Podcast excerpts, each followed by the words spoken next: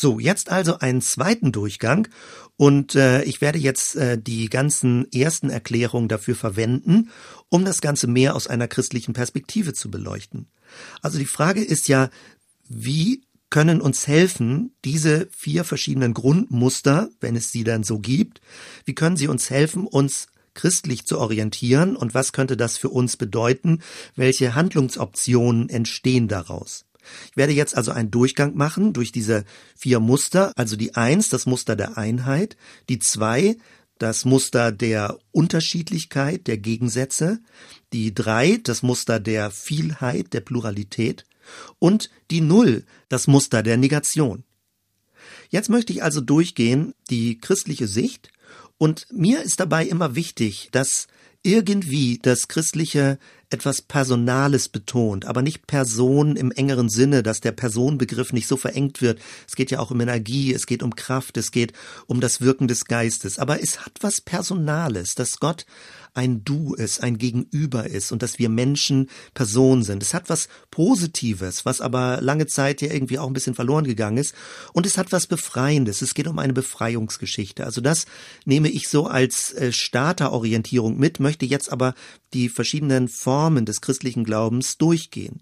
Beginnen wir mal mit, ich nenne es jetzt mal dem klassischen Christentum. Es befindet sich besonders stark in diesem Muster der zwei. Es ist eine Fokussierung auf die zwei und es ist besonders nochmal herausgehoben worden durch die Reformation. Die Reformation hat es wieder zurückgeführt, einen gewissen Wildwuchs, eine gewisse Diffusität, eine gewisse Streubreite im ganzen christlichen Sektor, die auch durch das Mittelalter, durch die Kirchengeschichte entstanden ist. Und die Reformation hat es wieder zugespitzt und fokussiert auf dieses Muster der zwei. Also was bedeutet das? Es grenzt sich ab zum Muster der eins und zum Muster der drei. Also die zwei gegen die eins bedeutet, dass man gegen mystische Strömung ist, gegen eine Art von Schwammigkeit. Ähm, Meister Eckhart im Mittelalter, ähm, der hat gesagt, ja, irgendwie sind wir alle so ein bisschen Gott und das Göttliche ist drin uns. Und Martin Luther war ganz scharf dagegen, dass der Mensch grundlegend Sünder ist und dass er vollständig auf die Gnade Gottes angewiesen ist. Die reformierte Theologie hat das dann noch, äh, noch weiter zugespitzt, also in Richtung sogar einer sogenannten doppelten Prädestination. Das Muster der zwei ist aber auch gegen das Muster der drei, gegen Pluralität, dass viele Religionen irgendwie ein Zugang zu Gott wären, dass die Säkularität sagt, das Christentum ist nur eins von vielen und ähm, alles muss gleichberechtigt nebeneinander stehen. Und das Muster der zwei, also das klassische Christentum, hat seltsamerweise, und das ist sicherlich auch sein Schwachpunkt und sein blinder Fleck, das Muster der Null überhaupt nicht auf dem Visier. Also das Muster der Null, negativ formuliert, ist ja so etwas wie Nihilismus, wie Leerlauf, wie eine Form von Aushöhlung. Und das wird gleich noch ein bisschen wichtig werden und deutlich werden, weil offenbar das Muster der christlichen Zwei diese Null nicht richtig wahrnehmen kann, zu der sie schon längst hingekippt ist. Wenn wir uns die weitere Kirchengeschichte angucken, dann hat sich aus dem Muster der zwei irgendwie eine Art von rationaler äh, Christlichkeit entwickelt und das häufig auch der Vorwurf aus der Eins heraus, dass das Zweiermuster zu verkopft ist, zu rechthaberisch ist, dass es eine Rechtgläubigkeitsorthodoxie ist, dass ein bisschen blutleer ist, dass äh, Bekenntnisse zwar formuliert werden, dass gegen Irrlehren gekämpft wird, dass alles schön eingeteilt wird, aber dass das Leben da nicht mehr drin ist, nämlich dass es das Muster der Eins, dass es lebendig ist, dass da Schöpfungskraft Kraft drin ist. Die reformatorische Theologie, wie schon angedeutet, hat die Vorstellung, das reine Evangelium zu haben. In heutiger Zeit, vielleicht werde ich ein bisschen ungerecht an der Stelle, aber im gewissen Sinne findet man in den, das in den Schriften von Timothy Keller. Also jemand, der aber intellektuell sehr brillant, also dieses reformatorische Muster darstellt. Es wird in der Kurzform The Four genannt, also die vier, ähm, die vier geistlichen Gesetze. Es wird beschrieben in dem Buch Center Church, also wie das äh, Evangelium, the Gospel, wie es sich in einer Weise darstellt, dass eben Gott alles ist, Gott ist Liebe, er hat einen wunderbaren Plan für das Leben als Mensch, der Mensch ist aber Sünder, er braucht Erlösung, Jesus starb am Kreuz, der stellvertretende Tod und dann äh, die notwendige Reaktion auf die Gnade, nämlich dass es im Glauben angenommen werden muss. Also dieses Muster ist vielen bekannt und das ist letztendlich von der Grundstruktur das Muster der zwei. Die hohe Betonung liegt dann darauf, dass das Evangelium verkündigt werden muss, dass es nicht so sehr erlebt wird, das soll es dann auch, aber dass es ausgesprochen, dass es verbal formuliert werden muss, dass es zugesprochen werden muss, dass es ein Evangelium ist, das von außen an den Menschen herantritt, auf das er dann reagiert. Und alles andere ist dann eine Folge davon, nämlich dass Dinge erlebt werden, dass das Leben sich verändert und so weiter und so weiter weil dieses Muster des klassischen Christentums auch nochmal durch die Reformation bestätigt, dann aber nicht mehr richtig mithalten konnte mit den ganz kritischen wissenschaftlichen Fragen der Aufklärung, entwickelte sich ein liberalerer Typ äh, des Christentums. Und da ging es eben insbesondere um die Auseinandersetzung mit der Aufklärung, dann die Auseinandersetzung mit der Evolutionstheorie, mit der ganzen materiellen Welt. Es entstand daraus Prozesstheologie, eine Pluralität. Ähm, die biblischen Schriften wurden erforscht, sehr kritisch erforscht, historisch kritische Methode. Die Vernunft des Menschen wurde sehr wichtig wichtig und man fing an, gegen jegliche Art von Mythologien zu argumentieren. Also Wunderberichte aus dem Neuen Testament, Jesus geht übers Wasser, all das ist Unsinn aus dieser Sicht. Die Engeldarstellungen sind alles nur mythologische Beschreibung. Alles wurde rational, sichtbar, überprüfbar, messbar. Und die Abgrenzung, die diese Art von liberalen Christentum vornimmt, sind folgendermaßen. Die drei, also das ist das liberale Christentum in diesem Sinne, grenzt sich gegen die Null ab. Sie sagt, nein, es ist nicht einfach nur nichts, sondern es geht um einen Positivismus, um positive Setzung, es geht um eine Verbesserung dieser Welt, es geht um Fortschritt, es geht darum, dass der Mensch etwas tun kann, dass er sich sozial engagieren soll, dass er sich für soziale Gerechtigkeit auch politisch einsetzen soll. Also diese ganzen aktiven gesellschaftsengagierten Strömungen gehören mit in das liberale Christentum rein und manche Leute kennen das schon, wie gerade das rechtgläubige Zweierchristentum sich dagegen abgrenzt.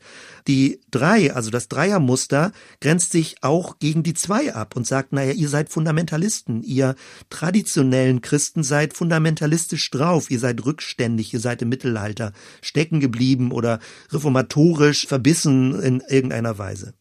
Interessant ist, dass ähnlich auch das Dreiermuster irgendwie eine gewisse Ähnlichkeit zum Einsermuster hat, aber es ist irgendwie auch ein blinder Fleck. Nämlich das Eins ist ja eine positive Setzung, ein Ja zum Leben. Es wertet, es sagt, das Leben ist besser als der Tod. Aber das Dreiermuster möchte nicht werten, es möchte keine Unterscheidung treffen, es möchte die Unterschiedlichkeit aushalten. Ähm, und trotzdem sehnt sich dieses Dreiermuster danach, dass etwas positiv ausgesprochen wird.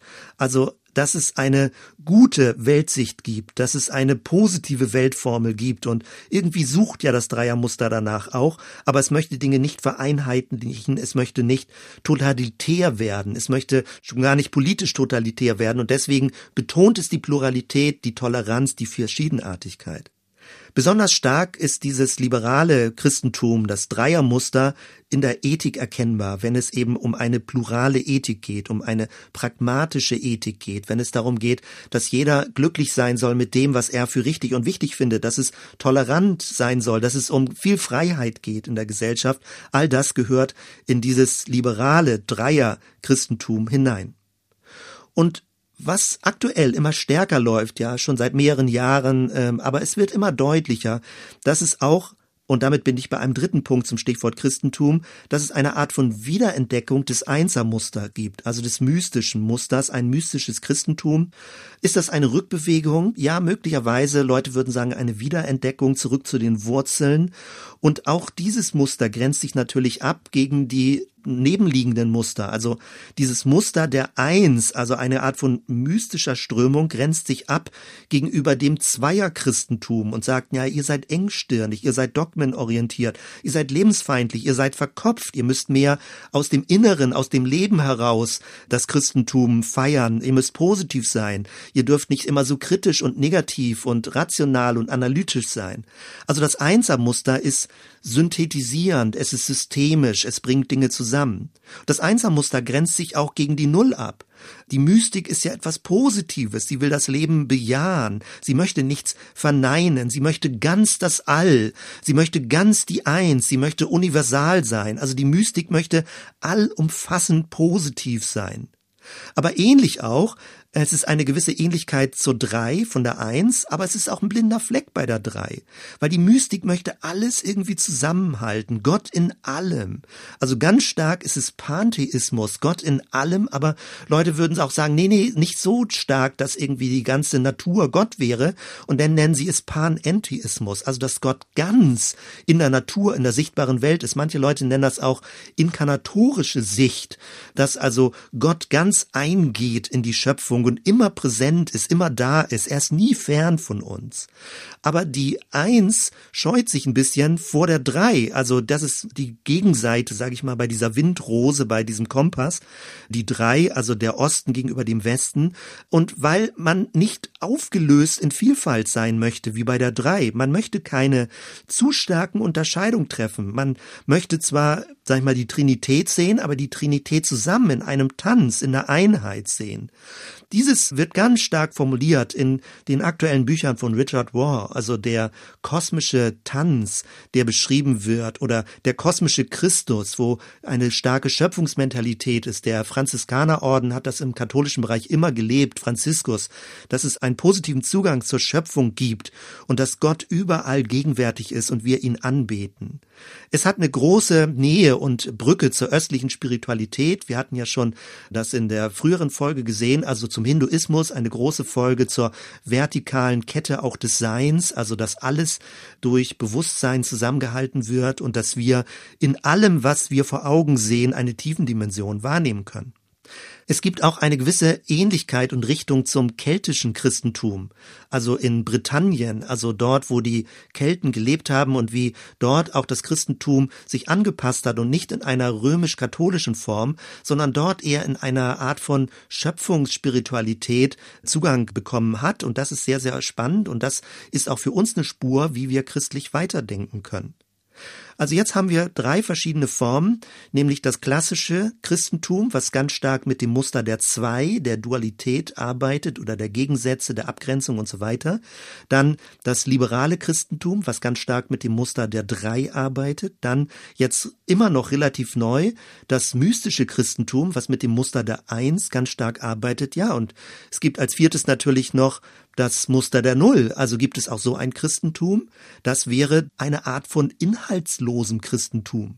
Ja, und da wird es eigentlich ganz äh, erschreckend und verwirrend und bedrohlich. Ich hatte das schon angedeutet, dass die Null so etwas wie ein blinder Fleck für die Zwei ist. Also das Christentum behauptet dennoch, also das traditionelle klassische Christentum behauptet, dass sie richtig sind, dass sie die Bibel auslegen, dass sie die richtige Frömmigkeit haben, dass nur sie, so wie sie das Evangelium verstehen, das einzig wahre und gültige ist.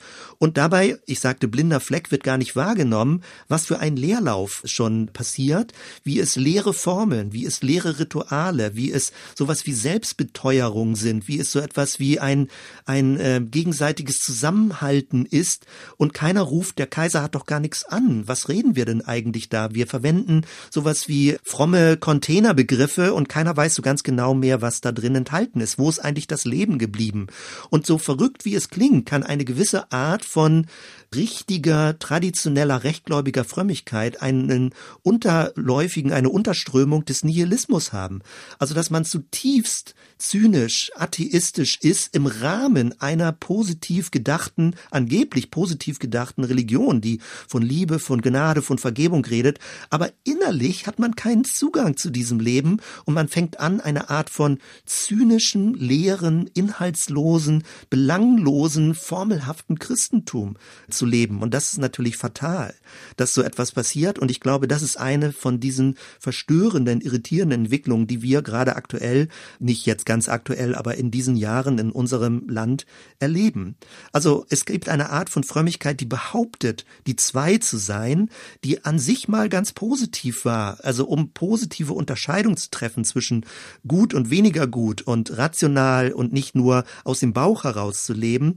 Aber wenn es schlecht läuft, ich wiederhole mich, wenn es schlecht läuft, ist es eine untergründige Nullerströmung, ein untergründiger Nihilismus da drin. Alles sind leere Formen oder noch böser und schärfer formuliert, man befindet sich in tautologischen Sprachspielen. Man verwendet Begriffe, christliche fromme Begriffe, die irgendwie alle aufeinander verweisen, aber wenn man versucht, die Begriffe genauer zu benennen, dann begründen sie sich nur gegenseitig, haben aber an sich selbst keinen Inhalt mehr. Und trotzdem auch dieses Muster der Null grenzt sich natürlich ab, wenn es positiv, zum Beispiel buddhistisch positiv äh, gedeutet wird, dann grenzt sich die Null gegen die Eins ab, weil sie sagt, äh, sie möchte keine Vereinheitlichung, sie möchte nicht Systeme, sie möchte nicht vereinnahmt werden, sie möchte nicht ein neues Strukturmuster, was alles durchschaut und alles durchblickt. Und die Null grenzt sich auch gegen die Drei ab, dass alles irgendwie eine Art von Verwirrung und Vielheit wäre, dass es alles nur zerfällt und zersplittert. Auch das ist nicht das Anliegen der Null. Und ähnlich wie auch bei den anderen Mustern ist gegenüber der Null die zwei und es gibt eine gewisse Ähnlichkeit, aber es ist vielleicht auch ein bisschen sowas wie ein blinder Fleck. Also die Null ist so etwas wie eine totale Verneinung, eine strukturelle Verneinung, eine negativ gesprochen Nihilismus, aber positiv gesprochen ist es eine Offenheit, eine vollständige Offenheit. Und es ist keine Unterscheidung mehr wie bei der 2. Also die Null will gerade nicht mehr unterscheiden, aber gerade damit unterscheidet sie, dass sie sagt, sie möchte gar nichts mehr unterscheiden. Das ist gerade negativ praktisch miteinander verbunden und verflochten.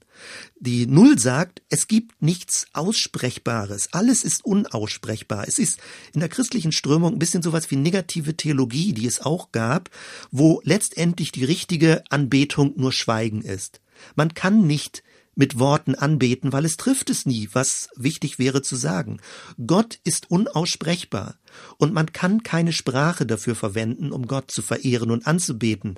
Letztendlich entsteht daraus dann wieder sowas wie eine bildhafte Meditation, aber auch die Null würde nicht bildhaft sein von Gott. Alles, was bildhaft von Gott ist, also Anthropomorphismen, wo man sich Gott ähnlich wie ein Mensch vorstellt, der seinen rechten Arm bewegt oder irgendwie so etwas, all das sind nur Bilder, sind nur Formen. Nichts davon trifft es wirklich und man kann von Gott immer nur in einer Negation reden.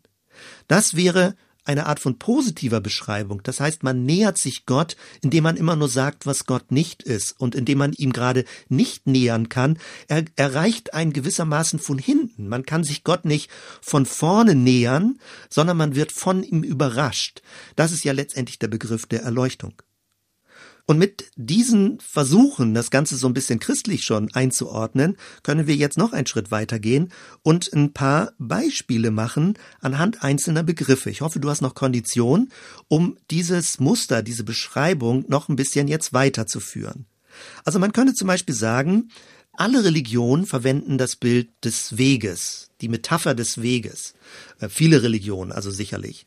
Und jetzt könnte man aber sagen, ja, aber ein Weg ist nicht gleich Weg. Es gibt ja unterschiedliche Bilder von Wegen.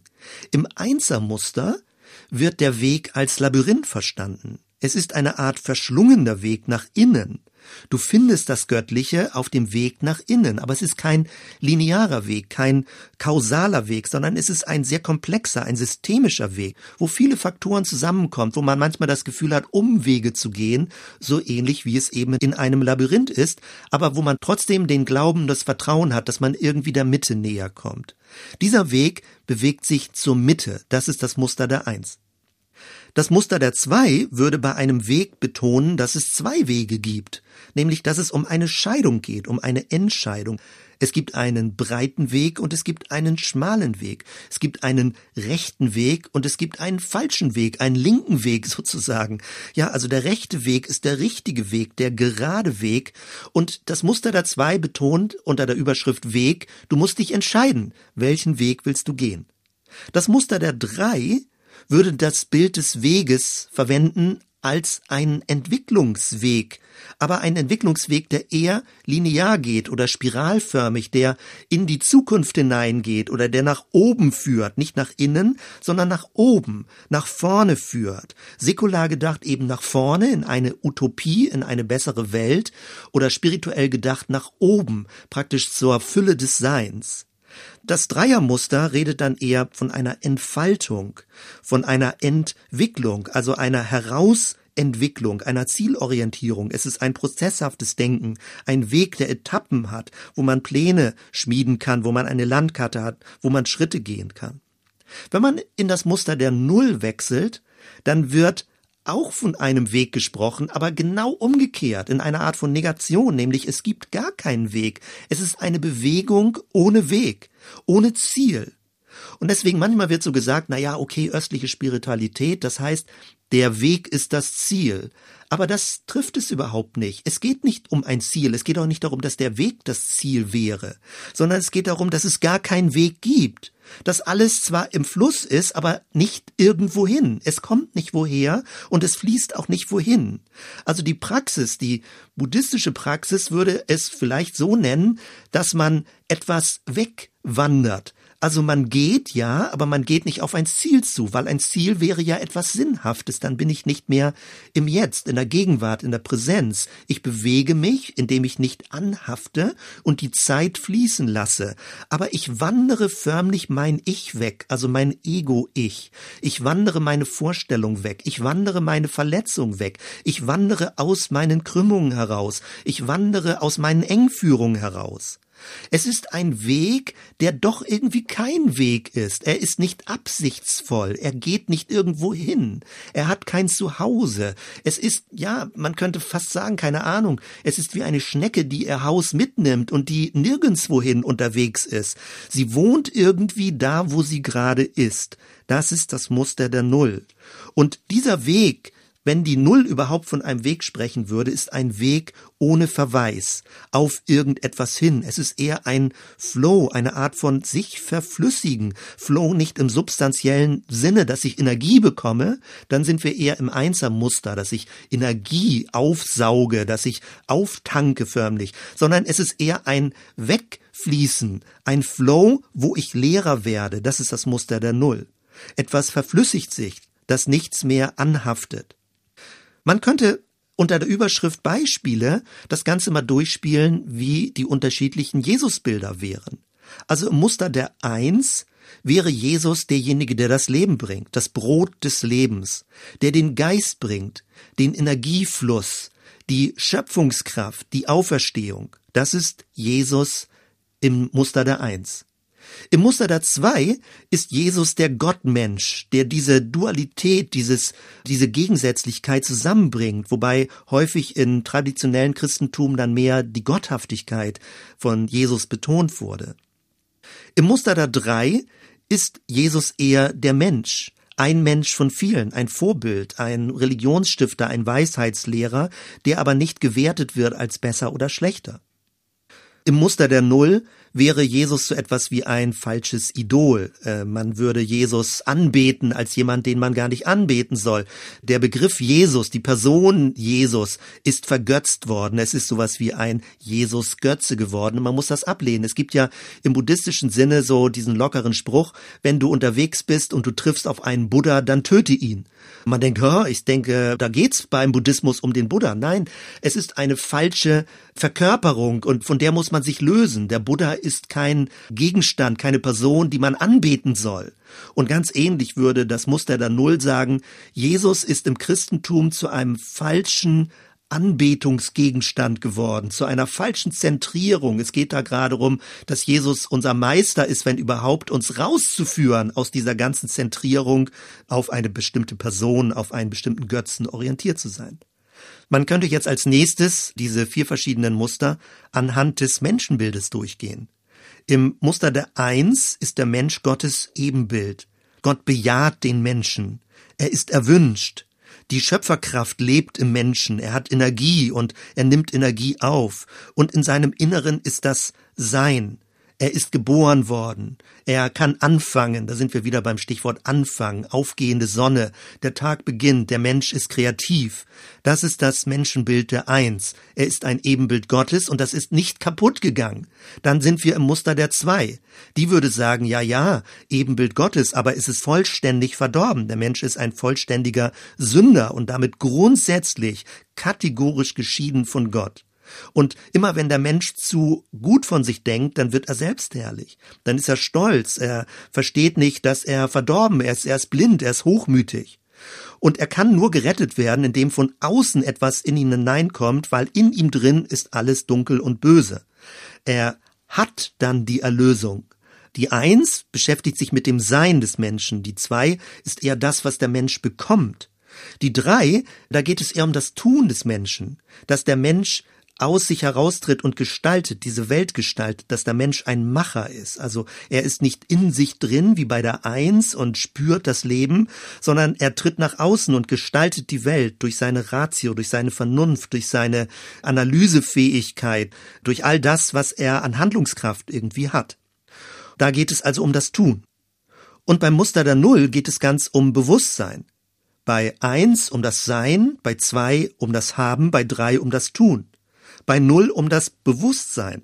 Es geht darum, dass der Mensch versteht, dass sein Selbstbild, sein Ego eine Schale ist, dass er sich permanent häutet, dass er herausgeht aus allen Festlegungen, aus allen Prägungen, aus allen Setzungen, aus all dem, was ihn verkrümmt und in sich drin gefangen lässt. Also das Menschenbild der Null ist, dass der Mensch ein befreites Selbst wird. Aber Null bedeutet nicht Einheit mit dem Kosmos, dann sind wir wieder bei der Eins. Wenn wir jetzt zum Beispiel den Begriff Bekehrung durchgehen oder die anschließende Lebensveränderung, Heiligung, dann kann man auch hier diese vier Muster durchspielen. Die Eins würde betonen, dass es eine neue Geburt gibt und dass wir erlöst sind vom Tod. Die Eins betont, dass wir es in uns finden, dass es schon längst da ist und dass es erkundet werden muss. Die Zwei betont, dass Bekehrung etwas ist, wo wir uns vom Bösen abwenden. Das Böse, also im Zweierbereich Gut und Böse, heißt Bekehrung, wir wenden uns vom Bösen ab und wenden uns zu dem anderen, zu dem Guten zu. Wir werden erlöst von dem Bösen, erlöst von der Sünde. Und es ist so, dass man die Sünde richtig ablegen kann, hinter sich lassen kann. Die Eins würde eher so tief in sich hineingucken, dass sie Dinge versucht zu versöhnen und zusammenzubringen und dass sie Verständnis hat für verschiedene Muster, die die Zwei vielleicht Sünde nennen würde. Bei der Drei dann geht es darum, dass Bekehrung eine Ausrichtung ist, eine Umkehr ist, dass man von Verlorenheit erlöst wird. Hamatia, also der griechische Begriff für Sünde, bedeutet Zielverfehlung. Also das Dreiermuster sagt, der Mensch muss wieder auf Spur kommen. Er muss wieder in die richtige Richtung, in Gottes Richtung kommen. Noch einmal, die Eins findet in sich drin das Ebenbild Gottes und erwacht förmlich, naja, erwacht nicht oder wird erweckt zu neuem Leben durch den Geist Gottes. Die zwei wendet sich ab von dem Bösen hin zum Guten. Die drei geht in eine Richtung und bewegt sich auf Gottes Ziel zu. Und sie wendet sich ab vom Teufel, nicht vom Tod wie die Eins, nicht von der Sünde wie die Zwei, sondern vom Teufel. Der Teufel ist der Durcheinanderbringer. Und das Muster der Drei ist so viel Vielfalt, so viel Verwirrung, dass Drei bedeutet, du entscheidest dich, Jesus nachzufolgen. Dein Leben bekommt wieder eine Richtung. Was bedeutet Bekehrung im Muster der Null? Es würde so etwas sein wie dem Ego sterben. Es ist ein Prozess des Sterbens, erlöst werden von jeglicher Art von Götzentum, dass man von sich selbst frei wird, von seinen inneren Götzen. Und an der Stelle ist es ja interessant, wenn das Christentum es nicht mehr so gut hinkriegt, dass der Buddhismus wirklich helfen kann, die ganzen buddhistischen Praktiken frei zu werden von inneren verkrümmenden Bildern, von eigenen Götzen, die ich innerlich als falsche Mantras oder falsche Fixierungen anbete und worin ich gefangen bin. Man könnte jetzt diese vier großen Muster auch an dem Stichwort Glaube durchgehen. Was bedeutet Glaube in diesen vier Bereichen? Im Muster eins bedeutet Glaube, dass ich den Energiefluss Gottes aufnehme und weitergebe an andere. Dass es also Gottes Energie ist, die durch mich durchgeht. Ähnlich auch Gebet, dass ich den Energiefluss Gottes aufnehme, dass ich Gott in mir finde, tief in meinem Inneren und dass ich wie Jesus glaube, dass also die Energie von Jesus durch seinen Geist Geist in meinem Leben ist und durch mich hindurchfließt, die Schöpfungsenergie. Glaube im Muster der zwei bedeutet eher Unterwerfung, Buße, Hingabe. Ich glaube an Jesus. Jesus ist dann auch anders als ich, also im Muster der zwei, und ich folge ihm als meinem Herrn. Im Muster der drei ist Glaube so etwas wie eine Verwandlung, ein Verwandlungsweg, ein Verwandlungsprozess, Metanoia, die Verwandlung unseres Sinnes, wie Paulus davon spricht. Es ist eine Art von Mitgestaltung, wie wir unser eigenes Leben gestalten, wie wir auch unsere Umwelt gestalten. Und ich kann investieren in diesen Weg. Also ich gehe diesen Weg bewusst. Ich bin nicht hilflos als Mensch, als Sünder, der gar nichts tun kann, sondern der Weg der Heiligung ist eine Kooperation mit dem Geist Gottes und mit Christus als meinem spirituellen Anleiter. Glaube im Muster der Null würde dann bedeuten, dass es darum geht, loszulassen, leer zu werden, ja, vielleicht auch dunkle Nacht zu erleben, Zweifel zu erleben, sich loszulassen, auch sich selbst nicht mehr festzuhalten. Ähnlich wie ich das schon gesagt habe, dass man auch eine Art von Jesus-Fixierung loslässt. Das ist ganz bedrohlich sicherlich für traditionell geprägte Christen, weil wir wollen ja gerade an Jesus orientiert sein, aber eine Art von Jesus-Verengung, wo Jesus zu einer Art kleinem Götzen geworden ist, an dem wir alles festmachen. Und auch dieses Bild von Jesus müssen wir loslassen, damit wir ein größeres Bild bekommen, ein größeres Bild von dem Christus, der unsere ganze Welt zusammenhält. Es geht also beim Muster der Null darum, dass wir Personen, eben auch keine heiligen Personen, auch keine Leitungspersonen und le letztendlich auch nicht Jesus selbst, als eine Person vergötzen, sondern dass wir ihn als jemanden verstehen, der unser Leben in die Beziehung, in die Gemeinschaft zu Gott hineinführt. So, das war jetzt auch nochmal eine große, weite Linie darum. Und jetzt können wir nochmal einen Schritt weitergehen und überlegen, was bedeutet das jetzt als Deutungsrahmen für unsere gemeindliche Arbeit, für unser eigenes geistliches Leben? Wie kann uns dieser Rahmen helfen, die Zukunft zu planen, wenn man das überhaupt so kann, aber eine gewisse positive Richtung und Klärung zu finden, wie wir uns gesellschaftlich äh, positionieren wollen, wie wir uns aufstellen wollen, welche Sprache wir finden wollen, worauf wir uns einlassen wollen und wo wir auch sagen, ah, hier geht's vielleicht ein bisschen zu weit. Also ich versuche es jetzt auf die heutige Zeit anzuwenden. Zunächst einmal, das ist mein erster Punkt, geht's um die säkulare Entwicklung, wie wir verstehen können, wie unsere Gesellschaft sich weiterentwickelt hat. Also aus der Reformationszeit, aus dem Muster der zwei, ging es im Rahmen der Aufklärung und der beginnenden Wissenschaften weiter zum Muster der drei und kippte dann aber raus aus jeglicher Form von Religion, der großen Kette des Seins, in Richtung einer materialistischen Weltsicht. Also die drei verschob sich auch so stillschweigend weiter zu null, aber im Sinne einer nihilistischen Sicht, dass alles sich zersplittert und alles kaum Bedeutung, gar keine Bedeutung mehr zum Schluss hat. Und äh, eine gewisse Lebensform, die dann daraus entsteht, ist der Hedonismus, also genießen, bis man tot ist. Letztendlich ist alles sinnlos, man betäubt sich mit irgendwelchen, ja, irgendwelchen schönen Erfahrungen, aber es gibt keine große Geschichte mehr hinter diesem ganz normalen Alltag, den wir leben. Und doch gibt es in unserer säkularen Welt, und das geht ja jetzt schon seit einiger Zeit so, die Sehnsucht, dass man aus dieser Null, also aus dieser Drei, die zur Null sich entwickelt hat, wieder zu Eins kommt. Aber man sucht nicht im Christentum danach. Weil das Christentum, wenn es so massiv auftritt, tritt ja mit dem Muster der Zwei auf. Man sucht nicht im Christentum danach, wenn man die Eins sucht. Die Eins, das bedeutet, man hat Sehnsucht nach dem Leben, nach dem Anfang, nach Sinn, nach Hoffnung, nach einem Flow, der mir Energie gibt. Man hat Sehnsucht nach Lebensenergie, nach der Berührung mit dem Sein. Und das wenigste, was Leute tun, ist, im Christentum danach zu suchen, weil das Christentum in dieser eher negativen Form der zwei Variante ist nicht attraktiv und ist nicht ansprechbar. Also deswegen wird, wenn Leute aus dem Muster der Null, der Sinnlosigkeit herauskommen möchten und nach dem Muster der Eins gesucht wird, wird nach allem gesucht, was irgendwie Lebensenergie gibt, was mich verbindet mit dem Strom des Lebens. Und es kann Meditation sein, es kann Tanzen sein, es kann Abenteuerlust sein. Es gibt ganz, ganz vieles. Hauptsache, es gibt zum Beispiel eine Verbundenheit mit der Schöpfung, ein Ja zur Schöpfung, eine Körperbetontheit, die eigene Körperlichkeit wahrzunehmen, auch im gewissen Sinne Gesundheitsbewusstsein, kann alles dazugehören. Also, dass ich eine positive Sicht meines und das Leben von anderen bekomme. Und bis dahin sogar, dass wenn man aus dieser inneren Null herauskommen möchte, einfach nur solche Übungen macht, wie seinen Atem zu spüren, sein Herz zu spüren, die Wärme der Haut zu spüren, Bäume zu umarmen. Und das ist gar nicht lächerlich. Es ist etwas, wo man die Sehnsucht spürt, dass Menschen in Kontakt mit dem Leben kommen wollen und es einfach nicht glauben und wahrhaben wollen und es nicht stehen lassen wollen, dass diese Welt eine Null ist, also dass sie nichts ist und dass sie ins Leere zerfällt, also wenn man die Null negativ deutet. Das also in Bezug auf die säkulare Entwicklung, wenn man da diese vier Muster drauf anwendet. Jetzt aber ein Schritt weiter. Mein zweiter Punkt in diesem Bereich ist die Frage, ja, was ist denn das Problem des Christentums? Ich habe es ja schon angedeutet. Das Christentum scheint in der verbreiteten Form, wie wir es heutzutage vorfinden, asynchron zur Gesellschaft zu sein und äh, irgendwie die Sehnsucht da der Gesellschaft äh, zwar vielleicht zu ahnen oder zu verstehen, auch gerade das leere Christentum, was dann selbst wie eine Null ist und sich auch nach dieser Eins, nach dieser Bejahung des Lebens sehnt, aber nicht richtig weiß, wie es da inhaltlich theologisch drauf eingehen soll.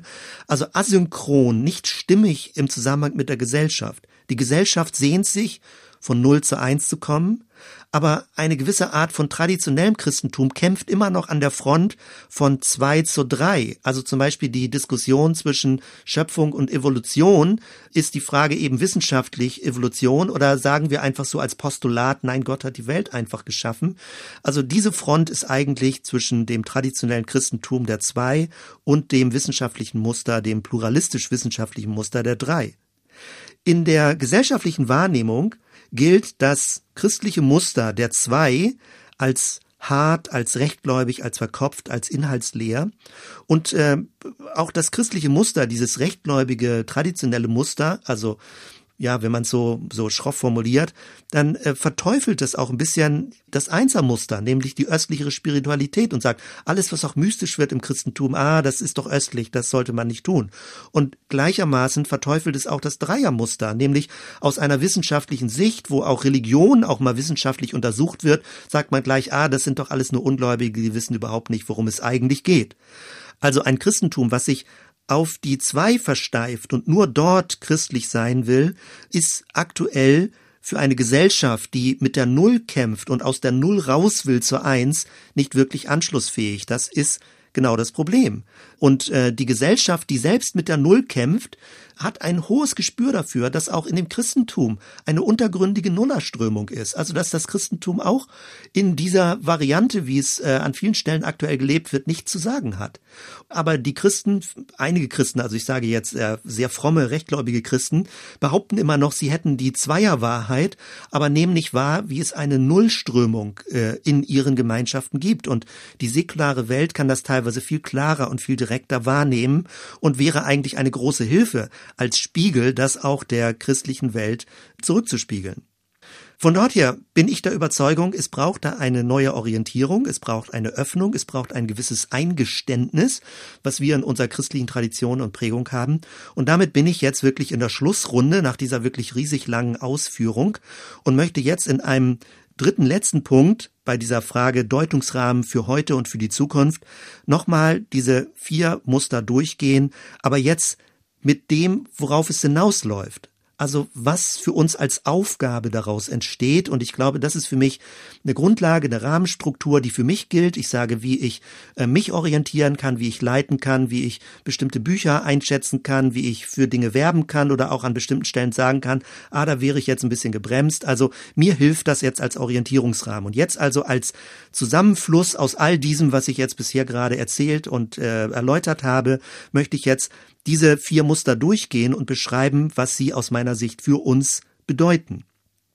Zum ersten, ich glaube, das Muster der Null kann uns helfen einzugestehen, dass wir im christlichen Sektor breitflächig wirkungslos sind. Natürlich gibt es einzelne Erfolge in Anführungsstrichen, dass dort oder hier mal mehr Leute zum Gottesdienst kommen und ganz begeistert sind, aber auf die Breite für unser Land, für unsere Stadt sind wir auf dem absteigenden Ast. Das Inhaltslose muss man sich zunächst einmal eingestehen und nicht immer das Zweiermuster rausposaunen und sagen, wir haben die Wahrheit und alles ist richtig, sondern der christliche Glaube, wie er für viele Jahre, Jahrzehnte, vielleicht Jahrhunderte war, hat eine gewisse Todesgestalt angenommen. Und äh, natürlich, äh, auch wenn wir das Nullermuster vor Augen haben, gibt es genau da die Hoffnung, dass nämlich aus dem Nichts heraus das Wunder entsteht, dass aus dem Nichts heraus eine Auferstehung passiert. Das ist letztendlich das Totenfeld, Hesekiel 37, wo Gott der Geist aus dem Totenfeld völlig unsinnig und irrational das Leben wieder hervorbringen lässt. Und das ist das Wunder, wenn es von der Null zur Eins geht. Aber zunächst einmal ist es wichtig, sich diese Null einzugestehen, dass das, was wir für viele Jahre Christentum genannt haben, eine gewisse zynische, unbedeutende, unstimmige Leerlauf-Untergrundströmung bekommen hat. Und es gibt offenbar Gründe, weshalb Menschen nicht in diesem klassischen Christentum suchen und mehr diesen Modergeruch der Null, also negativ formuliert, wahrnehmen, anstelle einer positiven Sicht, dass dort das Leben floriert und sprudelt. Das ist also das, was wir von dem Nullmuster lernen können. Von dem Muster der Zwei ist wichtig zu lernen, dass es natürlich grundlegend ganz viele biblische Aussagen sind, die dort in ein Lehrgebäude reingepackt werden, was man dann Evangelium nennt. Und trotzdem gibt es eine gewisse Engführung in dem Muster der zwei. Und unsere Aufgabe besteht darin, eine Weitung hervorzunehmen, Änderungen vorzunehmen. Das ist nicht sofort gleich eine Irrlehre, wenn man nicht mehr nur das Muster der zwei vertritt, sondern es ist wichtig zu weiten, einen größeren Horizont zu bekommen. Und gleichzeitig ist es auch wichtig, und das ist die Aufgabe von Gemeinde, Menschen aus Verwundungen herauszuführen, die durch das Muster der Zwei, durch ein eng geführtes Muster der Zwei in ihrem Leben entstanden sind, dass sie also aus Verkrümmung herauskommen und nicht jahrelang stecken bleiben in ihren Verwundungen und Verkrümmungen, sondern dass sie einen weiteren Horizont bekommen. Und natürlich geht der Horizont weiter in Richtung eins oder auch in Richtung drei. Und trotzdem kann es bedeutsam bleiben, dass dieses Muster der zwei, auch dieses personale Muster, wie ich es ja angesprochen habe, dass das nach wie vor eine wichtige Rolle spielt. Als drittes könnte man sagen, wenn man zum Muster der drei geht, dann bedeutet das ja, es gibt so etwas wie einen horizontalen Prozess, wie eine horizontale Evolution, was nun die Haupttheorie ist, die äh, anerkannt ist, bei allem, wo man es immer sagen muss, es bleibt eine Theorie, nämlich eine Theorie im Muster der drei. Es hätte auch alles aus dem Nichts heraus entstehen können. Wir können auch einfach nur das Muster der Null nehmen und wir könnten auch so in Anführungsstrichen die Welt erklären. Also die Evolutionstheorie ist das Muster der drei, ein Erklärungsmuster im Muster der drei. Und es beschreibt beschreibt eine horizontale Entwicklung. Was bedeutet das aber für uns? Wir können auch eine vertikale Betonung wieder vornehmen, dass man im Muster der drei auch eine vertikale Pyramide, eine Stufenfolge des Seins sieht, dass es nämlich auch eine Wertung gibt, was komplexer, was weiter, was vielfältiger ist und dass nicht das Dumpfe und Flache und Banale alles gut und richtig wäre, sondern dass man eben vertikal auch eine gewisse Gewichtung vornehmen kann, die große Kette des Seins, die große Pyramide des Seins. Das würde bedeuten, dass die Vielfalt, die wir in unserer Welt finden, mehr Tiefe bekommt und nicht alles nur Oberfläche ist. Ein Meister, äh, das zu beschreiben, ist Ken Wilber, der als äh, nordamerikanischer Philosoph und Psychologe die hinduistische und buddhistische Tradition nimmt, um das praktisch in die westliche Welt zu übertragen. Und man könnte als viertes und letztes sagen, die Entwicklung, äh, die man aus diesen vier Mustern sehen kann, ist, dass wenn wir rauskommen aus der Enge der zwei, also der christlichen Enge der zwei, dass es sehr gut ist, auch das Einsermuster zu aktivieren, also das mystische Muster, dass die ganze Welt als Geheimnis gesehen wird, ähm, dass alles ein Anfang ist, dass es alles lebendig ist, dass alles durchströmt ist von kosmischer Energie. Und man muss da nicht so eine Angst haben vom Muster der zwei, dass das nun gleich abfällt vom Glauben, dass das alles nicht mehr biblisch korrekt wäre.